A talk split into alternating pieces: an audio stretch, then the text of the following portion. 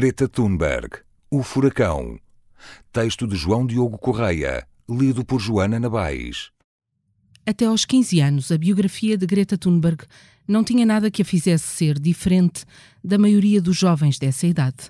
Pelo menos dos jovens suecos, nascidos em famílias abastadas o suficiente para permitir uma infância livre e dedicada à escola exceto por uma diferença que a própria acentuou quando passou a personalizar o movimento pró-clima. Greta tem síndrome de Asperger, perturbação do espectro do autismo. Se os haters, aqueles que odeiam, vão atrás da tua aparência e das tuas diferenças, significa que não têm para onde ir. E então sabes que estás a ganhar. Eu tenho Asperger e isso significa que às vezes sou um pouco diferente da norma e, nas circunstâncias certas, ser diferente é um superpoder, escreveu. A estrutura mental fora da norma leva a longos silêncios, a uma postura aparentemente apática, interrompida por uma ira quase palpável, e é um dos motivos da estranheza, quando não indignação, causada por uma das figuras de 2019 se não a principal. A revista Time elegeu Greta Thunberg personalidade do ano e até o Nobel da Paz foi hipótese. A forma como o combate às alterações climáticas entrou no discurso político não tem paralelo com nenhum outro momento. A menina que começou a manifestar-se sozinha à porta do Parlamento Sueco numa tarde do verão de 2018 conseguiu em 16 meses aquilo que centenas de cientistas e especialistas ambientais não conseguiram em décadas. É difícil dizer que são só palavras, quando em setembro deste ano 4 milhões de pessoas saíram à rua para repetirem o que ela dizia nos palanques das convenções internacionais. São quase sempre palavras de exigência, raramente de esperança. Quero que sintam pânico. A mensagem é simples, clara, direta, e isso é tanto uma força como uma fraqueza. Para quem a defende, Greta é um amplificador de causas essenciais que até aqui não tinham chegado ao público e às sociedades. Para os detratores, é uma miúda, no pior sentido que a palavra pode ter. Bolsonaro preferiu o termo pirralha, a dizer obviedades, em frente a políticos que hipocritamente respondem com aplausos e discursos redondos. Para o tema em causa, a forma como os seres humanos vão viver num planeta mais quente, importa menos o que se diz sobre Greta do que aquilo que ela pode fazer, se é que pode. Pode uma adolescente ajudar a mudar o mundo? A escritora britânica Margaret Atwood, que em matéria de futuro tem uma palavra a dizer, escreveu o distópico The Handmaid's Tale, comparou-a a Joana d'Arc, francesa queimada viva aos 19 anos em 1431, depois de ter lutado contra os ingleses na Guerra dos Cem Anos. Greta é maravilhosa e é impermeável às pessoas que a perseguem, acrescentou. Há também quem a compara figuras contemporâneas como Ruby Bridges, que aos seis anos insistiu em ir à escola em Nova Orleans, ignorando os insultos e a indignação gerada pelo facto de ser negra. Ninguém diria, mas Bridges ajudou mesmo a abrir caminho para que outras crianças negras não tivessem medo de ir à escola nos Estados Unidos. O facto é que Thunberg não tem só seguidores, tem réplicas.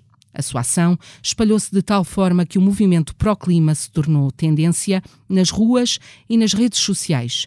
A hashtag Greta Thunberg, por exemplo, é mencionada mais de 300 mil vezes no Instagram, ao passo que hashtag Climate Strike aparece com 500 mil menções. Assim surgiu o hashtag Children vs. Climate Crisis, Hashtag Crianças versus Crise Climática. Movimento liderado por 16 crianças de outros tantos países que apresentou uma queixa ao Comitê dos Direitos da Criança das Nações Unidas contra cinco das principais potências económicas do mundo: Argentina, Brasil, França, Alemanha e Turquia, pela inação na crise climática. Emmanuel Macron, presidente francês, não gostou, mas reconhece que os pequenos também sabem estar na piscina dos grandes. Quando se é um líder e todas as semanas tem jovens a manifestarem-se com esta mensagem, não se pode permanecer neutro, disse. Eles ajudaram-me a mudar.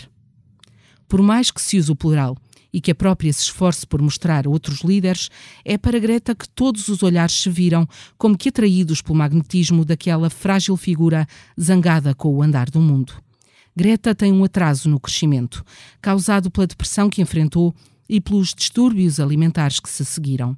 Não é certo que o Asperger se trate de um superpoder, mas é pelo menos surpreendente o que ela já conseguiu.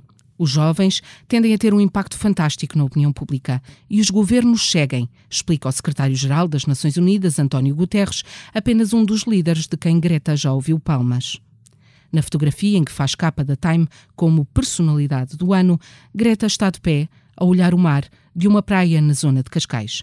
Há um ambiente de calma e tranquilidade que está nos antípodas do seu discurso. A fotógrafa, Evgenia Arbugaeva, quis tirar um retrato que combinasse gentileza e coragem. Greta admite que não sabe como salvar o planeta e avisa que não é sustentável os estudantes continuarem a faltar à escola para o defender. Também diz que muitas das suas ações não são para ser levadas à letra, como o boicote aos aviões ou a viagem transatlântica a bordo de um catamarã que a trouxe dos Estados Unidos a Portugal.